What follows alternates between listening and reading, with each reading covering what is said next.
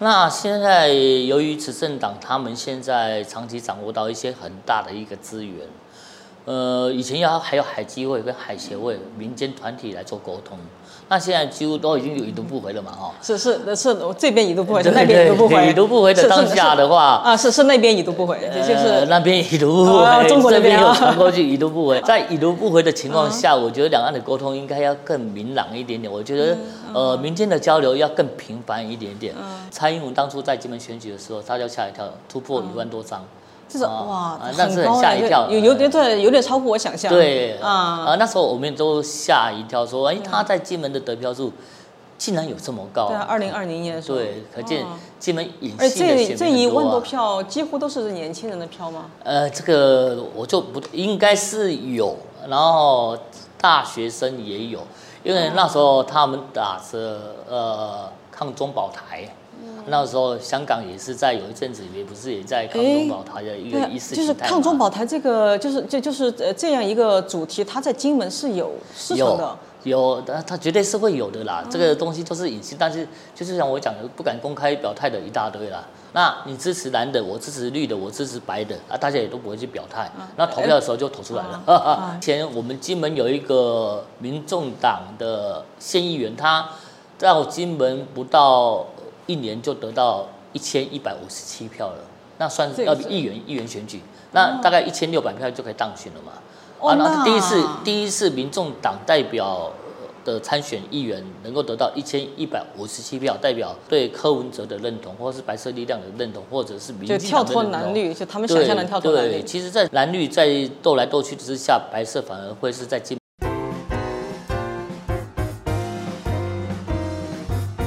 嗨，大家好，欢迎大家来到这一期的《乱世佳人》，我是上官乱。这一期啊，我们大家已经看到了我们前面的来到金门的各种访问，大家可能和我一样，感觉哎，金门是一个很神奇的地方啊，没有我们之前想象的就固有印象中那么单一。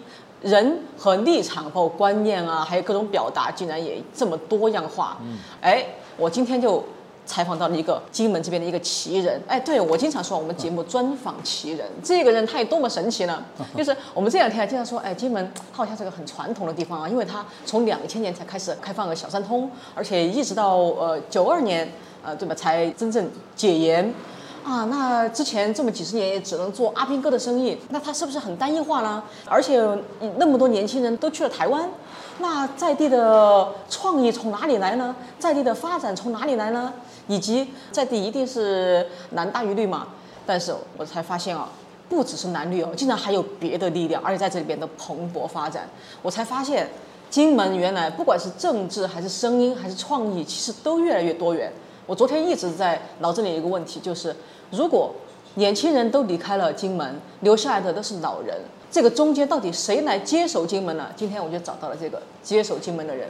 首先，他是金门王大夫一条根的第五代总经理啊，是个小开。啊 然后还有呢，但是他不仅是一个企业家哦，他曾经也是前金门高粱的厦门董事长。然后呢，他对大陆也非常了解。为什么？因为他在厦门大学和清华大学上了四年的课，啊、拿了两个硕士学位。然后呢，他现在还开了一个非常年轻的手摇饮店。如果你们听过那个毛泽东奶茶的话，哎，跟他很有关系哦。但是呢，现在呢，我觉得更有关系的是这个，这个大家看起来是平平无奇的菊花茶，对不对？但因为别的东西你们看不到，因为它里面是一条根，一条根做成年轻化的手摇饮哦。其实他们还有一条根，还有这个奶茶。重点是什么？之前我在说。啊、那个大陆最近出了什么酱香拿铁啊，蛮有创意的。我没想到来到金门，竟然有金门高粱奶茶，也是他们做的。好，大家是不是对这个人特别有兴趣？哈，这位啊，他就是哎王大夫一条根的第五代总经理王建顺先生。我们认识家人的一个观众朋友，还有我们的一个美女，大家好，我是王大夫一条根的总经理王建顺。那欢迎来到我们金门，金门是好山好水好热情，因为有战斗奶茶的加持之下，喝了之后会非常非常热情。哎，果然是标准的企业家哦。对，其实他还有一个非常重要的身份，我刚才漏了讲，但是我觉得现在讲也很合适，因为他还是金门观光特产协会的理事长。因为接下来我要问他的问题啊，都和这个金门现在的观光事业呃很有关系。第一个问题我就很好奇了，那其实这个问题我今天问了呃很多人，但是我觉得你来回答应该是最有深度的。嗯、就是今年年初嘛，就是金门这边恢复了小三通，当然大陆那边一直还没有对那个相对开通。对那么我就想呃，就是金门的陆客应该是没有恢复，是但是台湾已经开通了，就第三地的陆客来嘛。啊嗯嗯对，现在一既然有零星的陆客来了，哎，你觉得这些零星的陆客会对金门的观光有影响吗？啊，其实我们金门在地的产业哈，呃，因为金门是观光地县嘛，然后它是必须要靠一些人流量来到金门的驻留，来做一个在地经济的一个消费。这方面对金门的一些呃，不管是观光特产啊，或是金门高粱酒，还有一些呃在地的一个地方创生，都是很很有加持作用的。那九月一号开放这个港澳台的一些外籍人士来到我们金门之后，其实最有感的，我想就是一些像我们所讲的计程车啦、巴士这方面，他们比较有感一点点。那相对在金门的话，我觉得因为他们的时间拿捏性是非常非常的紧，所以在地方消费落地消费的当下的话，哦，呃，可能比较没有那么感感觉到。但是我相信，在不久的将来，如果真正在恢复到疫情之前，小三通哦、陆客可以开放到我们金门来，呃，落地来一个自由行十二天的话，那我相信的真正的一个落实地方经济的效益是很大。那地方的政府跟中央的一个金门的一个立法委员也一直在积极的在争取跟陆委会来沟通说。是不是可以开放呃我们之前的疫情之前，呃小三通的陆客自由行来到我们金门，因为它的一个效益是大到无限大。你单单一个福建省，它的一个人口数量就快到大到大到一亿了。那一亿我们不多，我们抓个一层或两层，一一两千万人。呃，那一年来到我们金门来做落地消费的话，还有食衣住行娱乐这方面的话，我相信它的一个价值 GPT 值一定会增值到非常非常的一个深。呃，因为金门以前是占地，就像我们的上官乱所讲的，在金门在民国九十二年开放观光之后，呃，阿兵哥就是慢慢撤军到台湾去了。那金门的实地的居住的阿兵哥大概有三千多人左右了哈、那三千多人几乎都是金门在地子弟兵去当的哦，所以他们在在地的消费也有限。那我们期待还是说，诶，台湾的消费者来到我们金门，国外的消费者来到我们金门，大陆的消费者更能来到我们金门，因为金门跟厦门是呃我们号称是富贵两岛，金门是富富在那个人文气息，那厦门是贵贵在经济特区。他们人来的话，人来人往的话，消费的一个族群绝对是会慢慢增加，而且西门的一个产业哈，我们讲的一个菜刀、贡糖。面线、一条跟、牛肉干，还有高粱酒等等，这方面其实就是在金门的六大伴手礼。在六大伴手礼里面，它每一年的一个价值产业链呢，大概就呃一二十亿台币左右。哦，那这一二四亿台币里头就可以增加到很多的一个就业人口。那张官长所讲的说，金门老龄化的确是老龄化，为什么年轻人不来、不回来金门呢？呃，因为以前哦，就在九十一年之前，战地政务解解解除之前，都是阿兵哥在消费，所以很多的一个我们金门的厂商呢、商家呢，就是钱收进来，很少出去嘛。所以当那时候金门人很有钱，哦很有钱，非常有钱的金门人啊，我我是例外了，我是还在打拼的阶段啦。那很有钱的那些之前呃很有钱的人，就把钱存在我们的银行里面。然后后续呢，开放小三通之后，或在小三通之前，更多的金门在地人从金门坐飞机到台北，从台北再坐飞机到香港，再从香港再转机到我们的厦门去购置房地产。所以有人号称说，金门人在厦门买了两万套的房子，两万套是非常非常多的。所以这方面的话，就促进了一个呃今夏生活一日圈。早上去厦门啊，中午吃个麦当劳，抓个脚啊，下午就回来。下所以今夏生活一日圈就是这样的一个形成的。嗯但是在疫情之后，整个节奏都打乱掉了。对啊当你打乱掉之后，你如何再恢复到以前过往的一些景气？其实两岸的政治氛围也很有关系。嗯如何让这个趋缓？而且很刚刚我们所讲的，金门是蓝大于绿的一个色彩的里面，所以呃，大陆的一个中央他们会对金门，因为我们的身份证上面写的是福建省福建省金门县，所以金门也是归福建省的，所以这方面他会对金门会特别的照顾。很多你像我们现在喝的水，泉州的水嗯引进来的，然后通水通电。然后以后很多很多都要通的，还有最近很多我们的一个好朋友，也是我的一些长辈，呃，进进门大桥，所谓的金门大桥是大金门跟小金门的桥。啊，对，上列屿的。对对对，但是很多台商他们不知道说金门大桥其实以为是金门跟厦门的桥，错了，是大金门跟小金门桥。那最近呢，很多人在联署做金厦大桥。那金厦大桥就是从金门的马山那边过，呃，做一个港湾，啊，准备到大陆那边做一个桥，就是金厦大桥。那金厦大桥的一个连通，我相信会比现在坐船的方式更好。那你现在有金门大桥，就是大金门、小金门，之前都是坐船嘛。那现在以后金厦大桥真的成立的话，我想这个来来往往的一个方式会更加便利的。之后，交通为经济之母，当你交通便利了之后，当地的一些经济一定会。呃，成蓬勃的发展。你看花莲之前还没有机场的时候，它是比较呃冷落的。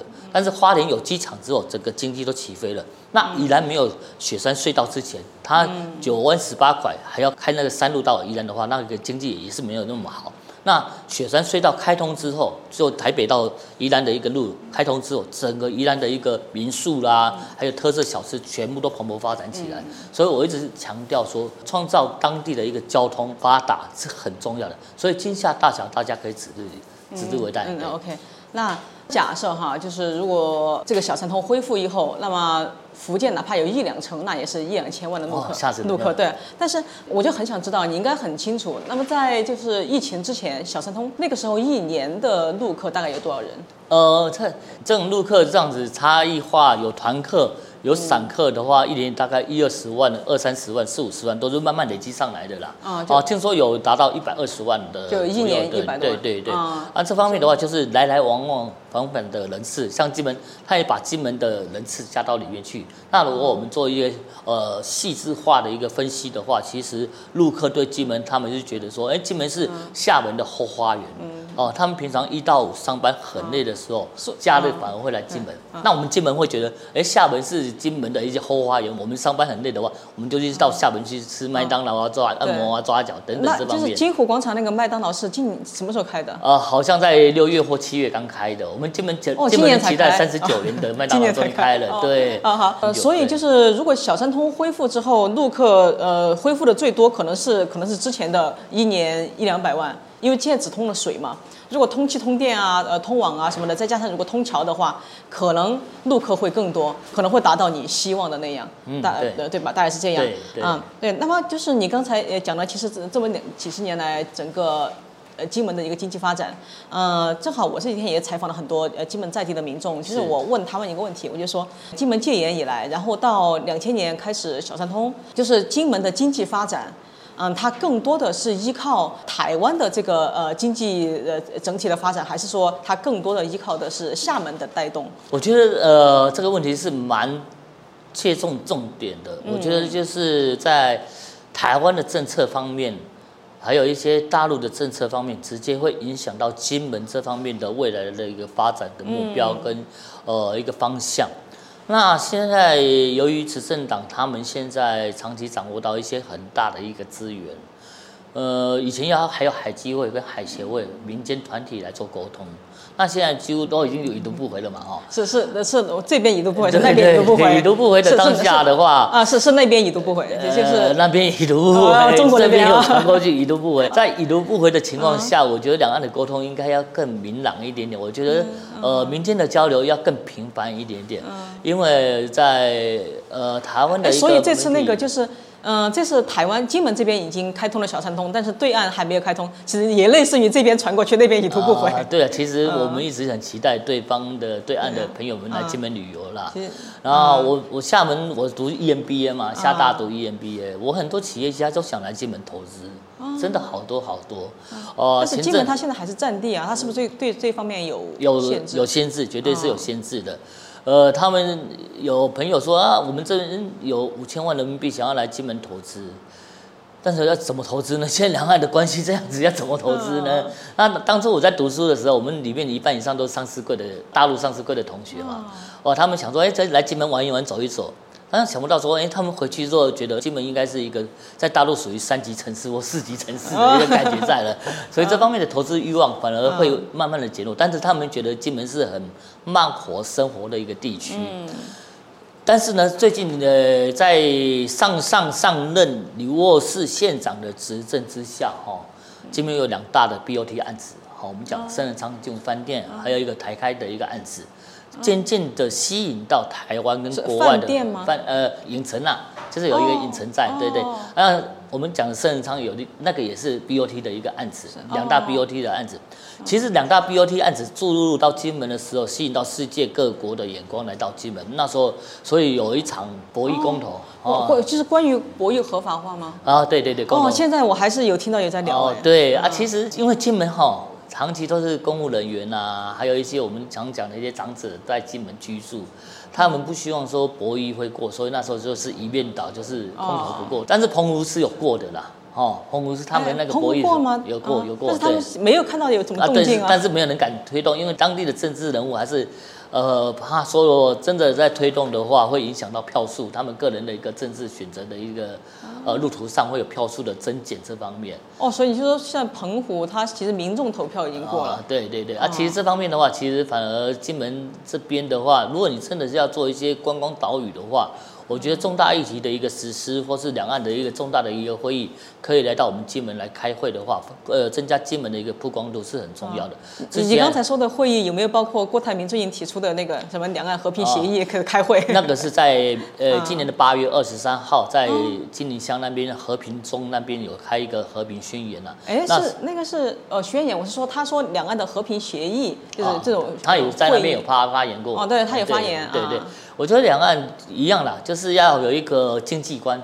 好，我们讲一个经济观，经济观，经济观很重要。呃，你一个企业家来当总统，我们呃当做生意的当然就是举双手赞成啊，不要搞政治的，搞得乱七八糟啊。然后以前的收入一天大概有呃一两万的话，现在变成一天有时候一才一两千块，搞不好还有没有没有收入的也有很多。那这方面的话，其实党派的竞合关系。那个就是他们的一些他们的思考逻辑了，但是要接地气，要去听一些在地一些商家的声音的话，我觉得应该去做一些呃论述啊。所谓的论述就是如何让台湾能够在以前是四小龙，亚洲四小龙，现在已经不是四小龙了。那为什么会变成不是四小龙？各国在崛起的时候，台湾还在内讧，还在政治的斗争。你真次的斗争是让国外的一个投资家是在看笑话的。有些人来股票里面，然后外资进来一下，哎，拍拍屁股赚的人就走了，他也不会说长期在居住在台湾。你像台积电也要去国外去设厂的，为什么大家都想要移到国外去？因为你一个政治可以影响到一个民生经济，我觉得应该是民生经济第一，政治为后。哦，如何让人家有钱赚？如何能够带动到很多的一个经济繁荣？能够让很多年轻人能够创业赚钱养家活口？我们常讲的社会居住正义，哦，居住正义现在，呃，台中我之前去朋友去看一平就要七十八万了台币，嗯，哎，那那种价格，年轻人七十八万一年的薪水，搞不好还不到七十八万。哦，那那那个就是等于是一个居住正义的一个转型，要要正确的让让人家觉得。金门现在的房价大概多少？呃，其实金门的蛋黄区的话，也要三到四十万一平了。哦，这个还不便宜。其实慢慢不便宜，不便宜，所以慢慢都是涨起来。但金门人比较有钱。其实金门人真的很有钱了啊！我一直就说我不是其中一个了，真的不是一个。但是欢迎大家来金门，呃，走走看看，真的金门是很热情的一个地方啦。疫情结束到现在，那么就是呃，来金门玩的这个台湾的游客恢复到疫情前了吗？有慢慢的恢复起来了，因为他们毕竟也不能往别的地方去跑了，只有马往马祖。金门跟澎湖，我觉得他们会把金门做成一个观光的岛屿。那观光的话，它现在在呃金门总 GDP 里面，观光这一块大概占了多少？呃，光连金酒的话啦，哈，啊，连金酒你把它算成是观光。对对对对，然后因为很多人回去的话，你像你们喝的这个就是金酒，就是带动金酒的一个命脉了。呃，其实产产值也大概把达到百分之三十到四十左右了。哦。呃，总体的整年的 GDP 值啊，哦，所以很重要，很重要。啊。然后金门现在很多金门的在地创生的一些手作坊也慢慢诞生了。其实很多金门的年轻人都想回金门。金门人都很孝顺，都想说要回来金门陪爸爸妈妈。很多爸爸妈妈都退休了嘛，哈。然后现在这一代退休的我们的一个长子，大概在六十五岁，他也是在民国大概四十五十年次左右的一些长者。他们也慢慢融入到一些年轻人的自媒体方面。哦，你们不要看哦，我看，因为我常常跟我打篮球的一些老呃好朋友，都是比我大的，他们也在看抖音啊，在看小红书啊，他也会，他已经接触到年轻人的一个思考逻辑在了。所以他们会慢慢觉得说，哎，年轻人回来其实是有人在帮助他们的啊，然后跟他们家庭在生活在一起。他们虽然是呃不一定会住在一起，但是他们偶尔就串门子，这样子的感情会互相。哎，那这些回来的年轻人，因为他们在台湾就待了很久嘛，那么这些回来的年轻人，他们比如在呃思想啊或者观念或者立场上，跟他们的老一辈会一样吗？呃，其实。还是有落差啦，哈，呃，因为在台湾生活久了，你多多少少会被一些周遭的年轻朋友生活群，哈，多多少少会有一些影响。那，呃，很多的年轻族群，他们是喜欢参加社运活动的啊，啊，有些年轻朋友他们比较喜欢参加一些运动活动的，那类别性质都比较比较不一样。那我刚刚有跟上官那种时候讲到，蔡英文当初在金门选举的时候，他就吓一跳，突破一万多张。这种哇，那是很吓一跳，有有点对，有点超乎我想象。对啊，啊，那时候我们都吓一跳，说，哎，他在金门的得票数竟然有这么高。对啊，二零二零年的时候。对，可见金门隐性的这这一万多票，几乎都是年轻人的票吗？呃，这个我就不应该是有，然后大学生也有，因为那时候他们打着呃抗中保台。那时候香港也是在有一阵子也不是也在抗中保台的一个意识就是抗中保台这个就是就就是呃这样一个主题，它在金门是有市场的，有，它它绝对是会有的啦。这个东西都是隐形，但是就是像我讲的，不敢公开表态的一大堆啦。那你支持蓝的，我支持绿的，我支持白的啊，大家也都不会去表态。那投票的时候就投出来了，这样啊。哎，白的现在大概多少票？呃，目前其实之前我们金门有一个民众党的县议员，他到金门不到一年就得到一千一百五十七票了，那算是要比议员议员选举，那大概一千六百票就可以当选了嘛。啊，那第一次第一次民众党代表。的参选议员能够得到一千一百五十七票，代表对柯文哲的认同，或者是白色力量的认同，或者是民进党的跳脱蓝绿，就他们想象的跳脱蓝绿。对，其实，在蓝绿在斗来斗去之下，白色反而会是在金门的另外一只黑马在。那这次这次金门的一个立委的选举，民主党也有推出候选人来在评估，但是还是。现任的票还是很强的，老老实讲，现在的哦，现在的陈玉生委员他的强，他的票，他扎实在金门，跟年轻人互动也很好，然后跟长者的互动也很好，然后每天都飞来飞去，为金门的一些家乡争取到一百多亿的一个资源。所以这方面的话，他挑战这个先任者真的是非常非常难。那其实就就可以这么说，就是呃，像男的他在资源啊，还有这个就是呃基本盘上，他其实占很多优势。但是呢，另一方面的其他的阵营的也在慢慢的成长。而这个成长其实还蛮超出预期的。对，这个其实哈，我觉得在媒体上面，大家都会看电视或者看一些自媒体这方面，还有一些网红的一些直播啦。哦，我们当红的当下的一些网红都会讲一些什么他支持的一个派别。那年轻人当然有支持的一些网红啦，然后就讲一次不听，讲讲两次不听，讲十次。你就被他洗脑过去了。你像我在金门主持节目一样，我走到哪里，大家都知道啊呃，乡下的阿公阿妈都认识我一样，因为我主持六年多了，其实我也不知道他是谁啊，他就说啊你是谁你是谁你是啊我他们每一天都固定开着那个电视台，金门在地电视台是三十三台，他每天都固定开着三十三台。那年轻人认识你吗？年轻人，呃，其实年轻人上看在地电视台的人反而不多。对啊，我就说年轻人四十五岁以上的人认认识我的人反而会比较多一点点。啊，那年轻人的话就是看我，我就是打篮球认识他们的，因为我喜欢打篮球，几乎每天都在打篮球啦。哦，对，然后就是刚刚上来的一个朋友，就是我打篮球的球友。哦，对他们都喜欢打篮球。对，哎，那说说回这个呃观光哈，就是经过疫情三年，大陆客进不来嘛，然后其实台湾客也。也来不了。那么这三年你们有没有想过，比如要转型啊？就是旅行业者有没有想过转型，或者说想有没有想过这个疫情结束之后，希望就是呃这个游客能够呃更加多元，比如什么呃东南亚啊、日韩去呃找一些陆客，虽然很多，像你说的，可能呃现在一百多万，如果将来更好的话，可能会大到一千多万。但是我们都知道这几年小到芒果，就是它的对岸，它它会随时给你断掉，然后大到就是游客量，对它对岸也会断掉。过于依赖的话。呃，可能对方就是有什么地方把他那个得罪的时候，他又开始已读不回。对那对，既然大家这样想到了，那么有没有做相应的准备呢？就这三年时间，有没有想做什么转型？其实地方的厂商在这三年的疫情当下，哈，嗯，我不瞒大家讲，我们王大夫一条跟这三年之下，呃，亏了快一两千万啊，哦因为真的疫情之下，百货台湾的百货公司也封了啊，戴口罩严格执行啊，这个东西来了。不了，那亏了一两千万是跑不掉了，这三年嗯啊，因为人事成本啊、房租啦、水电那些都是基本开销都要嘛，嗯。员工。我们的员工也不能说让他遣散了，不可能的事情啊因为我们做那种事业体，如果你叫他遣散了，又叫他回来，找不到人了啦，对不对？那转型之下呢，然后我就想到说，哎，其实，在疫情的第一年的时候，我就讲说，哎，王大夫是不是？我我有就以公司为嗯我我为例子啦，嗯，呃，就开了这家一八五医疗店，哦 我在疫情之下，开的呃，对对对对哇对对你很一八五，我想说。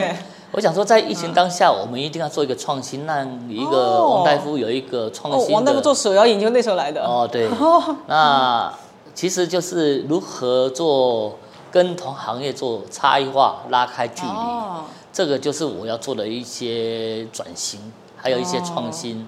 毕竟在读书读了那么多，啊然后有些老师讲的很符合我们的心态的话，我就转型了。这家店我们当时当初连开店连装潢这样子花了快两到三百万台币哦哇，这样子连机器设备这样子，其实还是在亏本啊，因为我们真的很期待陆客进来，到现在还是有在亏的。那因为一个新的一个品牌要创立是不简单的，但是毁掉一个品牌很简单。那你在做做任何饮饮品或者做王大夫的产品的当下，品质绝对是第一的。那我们转转型当下呢，我就做了出很多的一个噱头。那很多媒体在报道，嗯，人家讲说啊，开幕啊，就是是一般的开幕就拍拍手啊，就放个鞭炮。我是找很多的政治人物在我的影片里面帮忙加加持说，哎金门在地创业产业用金门的一个蜂蜜啦，用金门的一条根啊，用金门的高粱的调配的珍多奶茶，还有金门的一条根蜂蜜花茶，很多还有台湾的一些运动的好朋友也在我的一个官网里面在支持啊，支持支持之下，一八五五嘛，那我就在官网里面宣称说，哎，你的身份证号码是一八五五的话，后面四个字一八五五的话，可以得到台币一万八千五百五十块，啊，如果四个字。呃，有一八五五的话，都五千块、一千块都有。结果当天早上，呃，我很奇怪，怎么一个女生戴黑帽子、戴口罩啊，躲躲藏藏的不敢讲，因为那天早上一开始九点开幕的时候，就好多人在排队，而且那么多一八五五，不是那天我还要免费赠送五十杯饮料，就是排队的饮料，哎、哦 都有赠送。结果我就想说这个是谁？结果他排名呃排到第一名，他以为很多人跟他重复了一八五嗯，就有一个小朋友，他的身份证号码后面是一八五，哦。现场领了一万八千五百五十哇，但是后续呢，他领了这些钱又回馈做公益，买饮料送给一些弱势团体，我觉得这方面就是一个善的循环呐、对啊，那他反而是把我们一八五五的品牌慢慢的增广到金门在地的各地去，然后我们那时候也是做了很大的一个，就做创意啦。我觉得现在年轻自媒体，你要是常常在讲话、讲话、讲话、讲话、讲话、讲话，当下你们没有一个新的创意、新的一个、呃突破点。我们常讲紫牛策略嘛，哦，在一群黄牛里面，你如何变成一只紫色的，让人家眼球经济交易在里面，这个才是我们要的自媒体的效益。哇，原来你这些年做这么多尝试啊啊！我觉得就是效果怎么样？我觉得应该蛮成功吧。呃慢慢来，慢慢来，真的有啊知名度。那我之前也开过国公餐厅，就是毛泽东奶茶。哎哦，我知道，哇，最有名的一个网红餐厅，没想到是你。啊对 对对我都还没对讲，他自己讲出来了。啊，对对对对，那时候真的生意真的很很棒，很棒，很哦，棒哎，。现在为什么就是不再是你们家的吗？呃，我觉得人家要，因为那个是不能注册的，哦那人家要去用就去用，那配配方是我们的核心价值。你喝了我们的跟喝他们的就完全就是不一样的。哦对啊，因为我们每一杯都是手摇你的就是战斗奶茶，现在。对对对啊啊，里面加点高粱酒，金门的高粱酒对对，对喝下去感觉就是不一样。那我相信，如果真的是像我们再拉回到两岸的议题，如果陆客真的是有钱来到我们金门的话，金门的投资环境绝对适合。只不过我们的政府单位啊、经济部门啊，他对一个设置的门槛会有，因为陆呃大陆的朋友很有钱，他一下子要买下一个金门岛很简单了，对啊所以他们有限制。说大概呃整栋大楼公寓里面只能买一个房子而已，或者是说买什么地的话，要透透过第三国的一个公司来这样子来投资等等。我觉得这个限制是可以的啦，哦，那也希望很多我们台湾的呃年轻朋友能够来过来到我们金门的时候，去走走看看，金门真的是有一些闽南特色的文化。闽南特色文化有哪些建筑呢？燕尾跟马背。这是闽南的一个建设呃那个呃建筑文化，其实还有巴洛克风风格的，在呃金水国小那边。啊、那边有很多的一个建筑物可以去参观，可以去访问，可以去看。其实很多金门人啊，然后还有一些呃喜欢骑脚踏车的，也常来金门。你像捷安特的董事长跟我是呃，他大我十几岁，但是我们成同一个社团游泳仓，他们也常带他们的捷安特的脚踏车队来金门骑脚踏车。所以金门的好真的是要慢慢的欣赏，你那两天三夜不够，深度旅游去海边，哦挖鹅啊，就是海鹅，但是现在海边还有很多那个那那那个哦鬼条寨，对对对，呃九条寨那就是它海鹅啊，就是附在那个附在上面。轨道在上面的，哦对，哦你要去亲自去体验。然后每一年的农历四月十二号，就是金门的一个城隍庙的一个大活动。啊。我曾经参加过有一个今年城隍庙那个好像你那对对个政治人物都来了。对对对，民国一百年的时候，呃，就扛着一百个人力的蜈蚣座，破了世界纪录，其实是世界纪录。那时候我是拿着龙头的，哇嗯，那个破世界纪录。其实金门的一个城隍庙的一个活动，大陆以前你现在是不是金门年轻人的那个代表？我不年轻。了，我我已经不年轻了，我那时候很年轻了，现在已经五十二岁了。啊，哇，你这样看看起来还是很年轻。一条根啊茶多喝一点，嗯，叫年轻了，谢谢谢谢开玩笑。啊 这个广告不错。对，啊，哎，你刚才说呃这么多，我也听出来，就是这三年其实在做尝试，对吧？希望能够尽快恢复。对真的要，我觉得就是我觉得除了自己的，就是你们在自己的就是业务形态啊，就是在创新上做尝试，我觉得已经做的很努力。那么另一方面，就像我刚才提到的，有没有就是在游客的多元化上去呃做尝试呢？呃，其实我刚刚有提到一个，就是针对一些运动员这方面来做尝试。那呃，很多年轻人，哎，以前那，人家买一条根，大家都觉得是呃年纪大的人来买一条根。啊，对，印象中是这样。啊、没错。其实我们年龄的，我们 T A 族群已经降到二十五到四十五岁了。哦，哦，我们就把一条根变成运动化的呃产品，然后排乳酸啊，运动前如何去舒缓，运动后如何去排乳酸这方面。你看这次的亚奥运，台湾的选手也有也有，我们也有赞助一些选手哦，然后在台湾的一些运动比赛赛事，还有高中的 HBL 四强赛。我们公司冠名一百万台币给他冠名去比赛，还有王大夫一条根。其实我们也在慢慢在深入到一个运动的年轻人的一个境界里面去。当然，产品不能只是产品，如何让你的产品创造出更大的效益化，行销很重要。如何去行销这个点变成面？对。哎，这对，我就很好奇，现在金门的这个旅行的行销，基本都是在跑厦门，就是有没有他们有没有做过更多的，就是我说游客来源的尝试，比如去我刚才讲的，比如比如多去日韩呐、多去东南亚，或者呃在台湾本岛再多做一些行销，有没有做这样的尝试？哎，第一个我可以回答您说，呃，我们常在百货公司有设专柜，台湾的百货公司，这行销是行之多年了。才二十几年。二，呃，在大陆的各省份也有做旅游推介会，我参加了。从我从三十岁参加了到现在二十几二十几年，我算是常青的推荐员了，金门的推荐员了。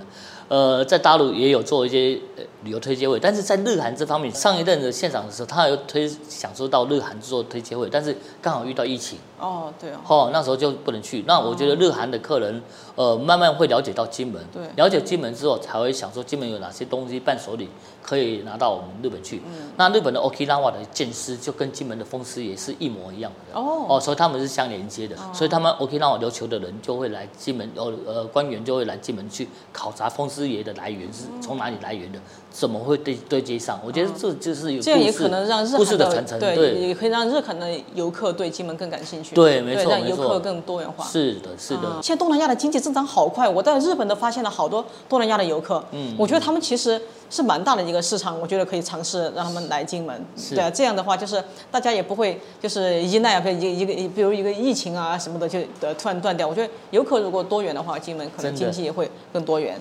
而且现在金门大学哦，金门大学现在都招收到很多的呃东南亚的学生啊，像印尼啦、越南啦、马来西亚的侨生都来金门读书，哦所以他们也会把金门的一些特色产品带回去他们的国家。我相信慢慢来会陆陆就续续。金门慢慢国际化了。侨乡啊，因为金门是一个侨乡的一个特色，然后很多人去金门以前打拼很辛苦呢。以前金门人没钱的时候，就到马来西亚啦、新加坡啦、汶莱啦等等，都后来都变成首富了。嗯，哦，好多好多首富都在华侨啦然后他们都赚的钱都回馈到家乡来，嗯啊，然后去做教育的建设，还有寻根之旅。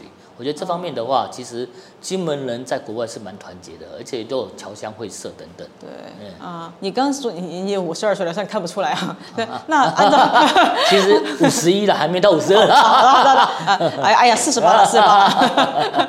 呃，那么按照年龄来推的话，其实你二三十岁的时代，其实那时候哎还有没有解严啊？呃，那时候没有了。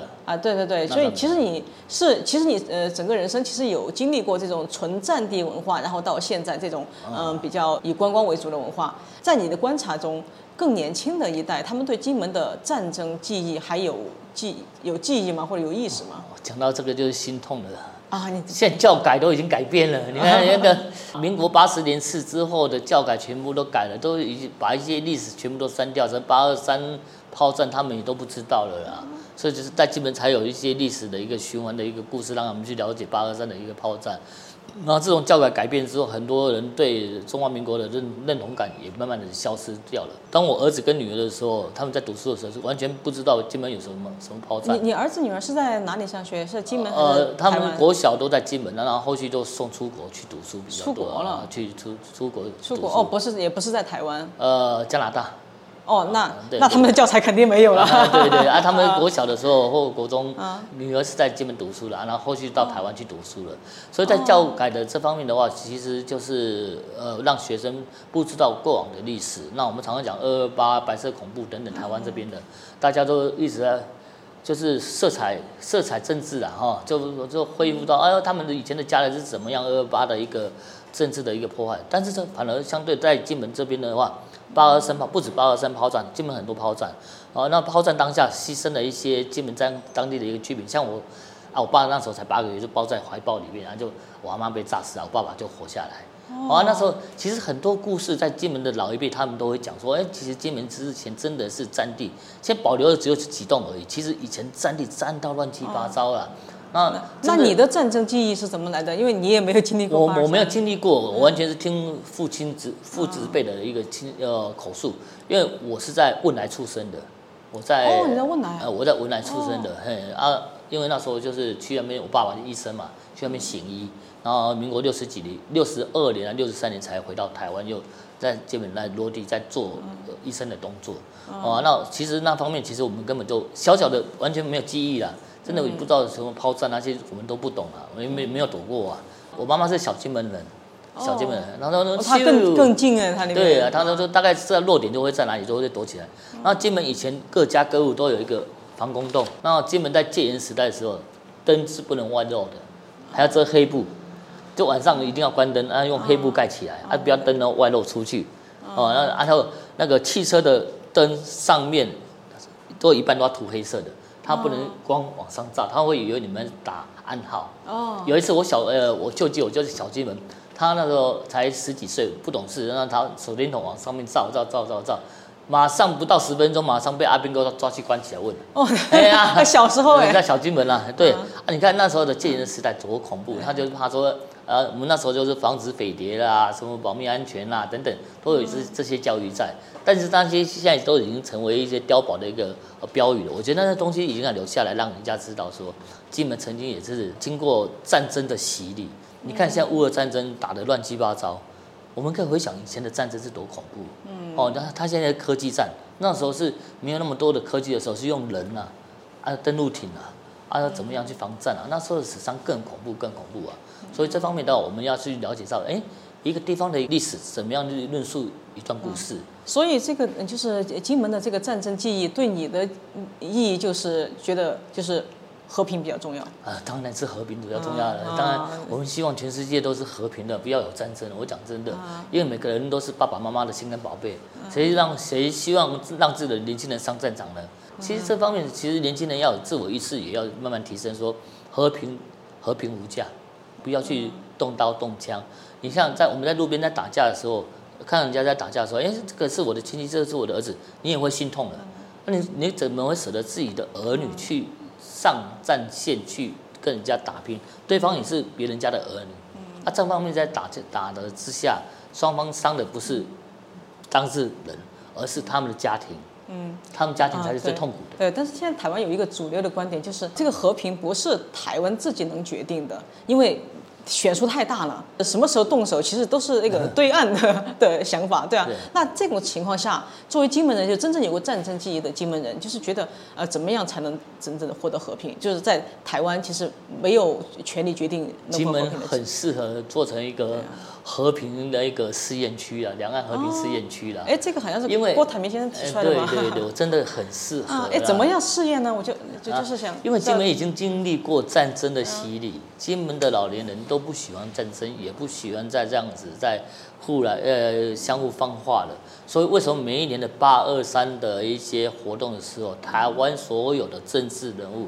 都会来金门这样子向国军敬礼啦，大家都是希望和平的。但是我希望这个和平不是表面上的和平，而是实质上的文化的交流。体育的交流、民生的交流的一个和平，这才是金门人。你宣言归宣言，但是实际上的执行力跟后续的一些动作要表现出来，才有一个共鸣性，而不是说，哎，我也我也可以王建顺，我也可以喊一个两岸和平宣言啊。那我是什么咖？我不是咖啊。重点是你们两岸的高层，你们要去了解。人家我一直讲说，在地接地气的一个心声才是重要的。金门人真的不需要战争，对，就刚才说的这个和平实验区，就是具体怎么实行？像除了交流之外呢，就是两岸的中央的长官多多沟通。嗯，我觉得多多沟通真的很重要，不要我们刚刚所讲的已读不回，已读不回真的伤了人家的心，人家也会伤了你的心。那 不要彼彼此不要彼此伤了对方的心，对对对这样子沟通哦才会有一个桥梁在。对，希望对岸不要已读不回。啊，对的，你看我说有有时候传代给别人的话，已读不回啊，你就就就不会闷了嘛，对就就是不知道到底对方在讲什该怎么做东西嘛，啊对不对？那这方面的，我觉得就是沟通啦，然后以前还有国民党还有派高层去啊，蒋万安去上海的双城论坛，我觉得这个也是一个很好的一个沟通啦。嗯哦，私底下会有一些协议 M O U 等等这方面，我觉得这方面的一个经济的一个 M O U 是很重要的哦。就双方人民这样子互通来往的话，创造出呃不同的价值观是很重要的。那多多交流，多多了解彼此对方，多多了解彼此的要求，呃呃一些条件。我想十十个条件里面有一半以上能够有共鸣性，能够互通的话，我想两岸真的是会慢慢来，会越来越好。一起都是中国人，嗯，我们一起来把这个市呃市场做大，而不是在做内乱。你看南北韩这样子的一个纷纷扰扰，大家也会怕说他们何时会爆发起来。相对的，世界各国也在看台湾跟大陆，你们车子什么时候会爆发出来？大家也是在看着热闹啊，当事人也要有一个危机意识啊。当大家在看热闹的时候，我们如果不要让人家看热闹，反而要要支持到我们在共和更好的一个社会，才是是才是我们想要的一个心声。嗯，哎，说到共和，呃，记得柯文哲先生，呃，前不久好像提出来了，就是金门甚至可以作为一个制度的试验区，比比这个和平试验区其实还要更深入。就是我在想，金门如果作为制度试验区的话，它是要试验什么制度呢？我想他应该是在讲一些比较属于呃一国两制的制度啦。哦一国两制有点，哦但是你用香港的案例的话，一国两制反而是慢慢就是被中国这样子，他们当时对啊也讲过一国两制，但是还是对，共产党就是说是五十年，但是结果对对对三十年就搞成那样。对对 对，呃那其实白纸黑字签一签也不一定会成功了。哎对啊哦我讲真的，啊那对啊一国两制的东西就是要如何潜移潜移默化的在百姓在长官里面达成一个共识。你们这一代做不到，下一代如何来衔去上上去？嗯我觉得一国两制或者是金门的一个和平试验区是很有代表性的意义在。嗯那我们常常讲金门的钢刀，我会给他一个说了一个 slogan：、一把菜刀诉说一段历史。对啊，哦，那把菜刀就是个对钢呃炮弹打的啦啊。啊然后我我给他的一个定义，那这段历史是不能磨灭的。那如何做到不要用菜刀，不要用到炮弹，那才是金门人想要的心声。嗯，你刚才其实提到一个很重要的，就是嗯、呃，也就观察到呃香港，其实香港也一直在呃尝试沟通，然后到后来，其实我们也看到它的呃结局嘛，就最后导致了反送中。然后，但是最近呢，我们也看到对岸在呃，就是把福建建建设成一个整个的试验区，对吧？其中其实专门有对金门的这一段的一个一个关怀。昨天我正好在采访到两个曾经在金门当过兵的老兵，嗯然后他们就说，嗯嗯，都没关系，就是就是要要加强沟通，就是要嗯、呃通电、通气、呃通网，然后就是最好也共用，就是修那个大桥，最好也共用机场。但是呢，同时要兼顾国安。那我就在想，那这个界限到底在哪里呢？就是怎么知道国安问题到底在哪里？金门人很简单啦，思想也很淳朴啊，就是好好的生活，国安的问题让长官去处理，就是不要呃，我们台湾向美国去购买军舰啦、还有武器啊，你就去买吧。你那个军火商的奸商，就呃奸客了，奸客了，啊奸客你们就是前客就该赚的钱就拿去，然后不要动刀就好了哈。那大家也都知道，呃，现在执政党的一个手段大概是什么样手段？如何让到国防保证到安全？他们每天飞机都飞来飞去，啊啊我们有能力去把它击落吗？我们先了解自己的弱势。对方的优势，我们常用 SWOT 来分析企业家，分析任何的一个局势。那你有没有用 SWOT 来分析我们将来的对手是怎么样？他的他的他的优势是在哪里？他的劣势在哪里？啊，我们的机会又在哪里？我们的威胁又在哪里呢？所以我常常用 SWOT 来分析一个企业、一个人、一个团队、一个国家的一个趋势在。那金门的优劣势、机会跟威胁又在哪里？其实这是未来发展的一个哎这。这里能不能简单讲一下金门的 SWOT？当然，我们金门的机会呢，就是两岸很近，啊那这个地理位置绝对是很优势的。不管你任何的一个大型的会议座谈，像陈水扁之前不是也要邀请江泽民来金门座谈吗？这也是一个议题式的啊，在大胆岛啊等等这方面，那个金门的优势就是绝对是一个地理位置优势对哦。机会呢，就是如何让金门政府发声，让中央台湾的中央知道说，呃，金门真的是一个希望和平的试验区，要发生。那我们的机会，因为金门的位置跟机会都是大于呃澎湖跟马祖的，哦，所以这方面你要如何去发声，而且要凝聚岛上的共鸣跟力量，去了解到这个时间性，而且你在这个时间性当下，现在要总统大选之前，如何更创造出有利于金门的议题？金厦大桥是一个很大的一个议题，如何创造出回响在，如何创造出它的一个呃人人民的需求在。哦，按这个议题要如何扩大？我知道金厦大桥，大陆的中央国台办也有发声支持。我们的威胁呢，就是不要让两岸的争执威胁到金门的一个发展。哦，你好也讲金门，不好也讲金门。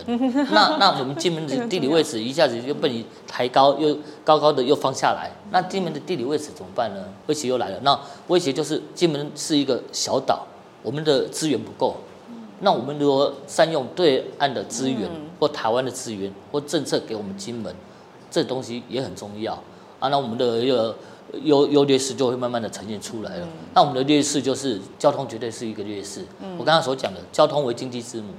哦，那金门的一个机场是乙级乙级的机场，所以国外的飞机都不能飞到金门来，因为机场太小了。那金门如何升格到一个甲级的一个机场的一个构置，让国外的飞机能够如像就像你讲东南亚的客人如何来到我们金门，他们如果直航来的话，其实来一两个小时。那如果是要透过台湾松山机场或桃园机场再来飞过来，又要拖了一一半的时间。机场交通这方面绝对是我们的劣势，所以这方面如果是创造出很大的一个商机在，就是交通为经济之母，哇这方这哇优劣势就出来了。，哦，你是你这样分析让我觉得特别有触动，就像，呃，对对，就像就像机场这个，就是如果你不想让金门人去依赖机厦门的机场，那那很简单，就把金门的机场变成国际机场啊，对就可以解决，对啊，对啊，这其实很多并不是说不能选择，其实是就看要花多大，就是愿不愿意花成本和心思嗯为金门人解决这些问题。对呀、对对对，哇，今天跟王建顺先生我也聊得非常开心，他也 他也非常的坦诚啊，就是我这几天在金门。觉得解决了很多问题，但是呢，困惑也越来越多。但是我觉得在这里得到了得到很多的解答。其实就是你最后讲的一样，其实金门它不是呃单一的是呃怎么样，也不是说单一的呃像另一边怎么样，它其实很简单，就是它就是一个 SWOT 的分析，对吧？它就金门有它的优势，也有它的劣势，有它的机会，也有它的风险。但是我们怎么样来规避这些风险，以及怎么样真正花心思和成本来解决呃就是金门需要解决的问题，以及去用它的优势去呃完成可能台湾不方便完成的呃话题。我觉得呃金门是有这样的条件在的，我希望我们都能够就真正的就是真正的呃尽量多的来金门，真正的看面对面的和。当地人聊一下，嗯，然后真正听他们的心声，尤其是要知道金门人的心声是怎么来的，嗯，我们才知道解决之道在哪里。嗯，好好好，非常感谢王先生先生，感谢王总。哎，王总，哎，今天谢谢我们的，谢谢，谢谢，谢谢大家收看这一期的乱世佳人，我们下期再见，拜拜。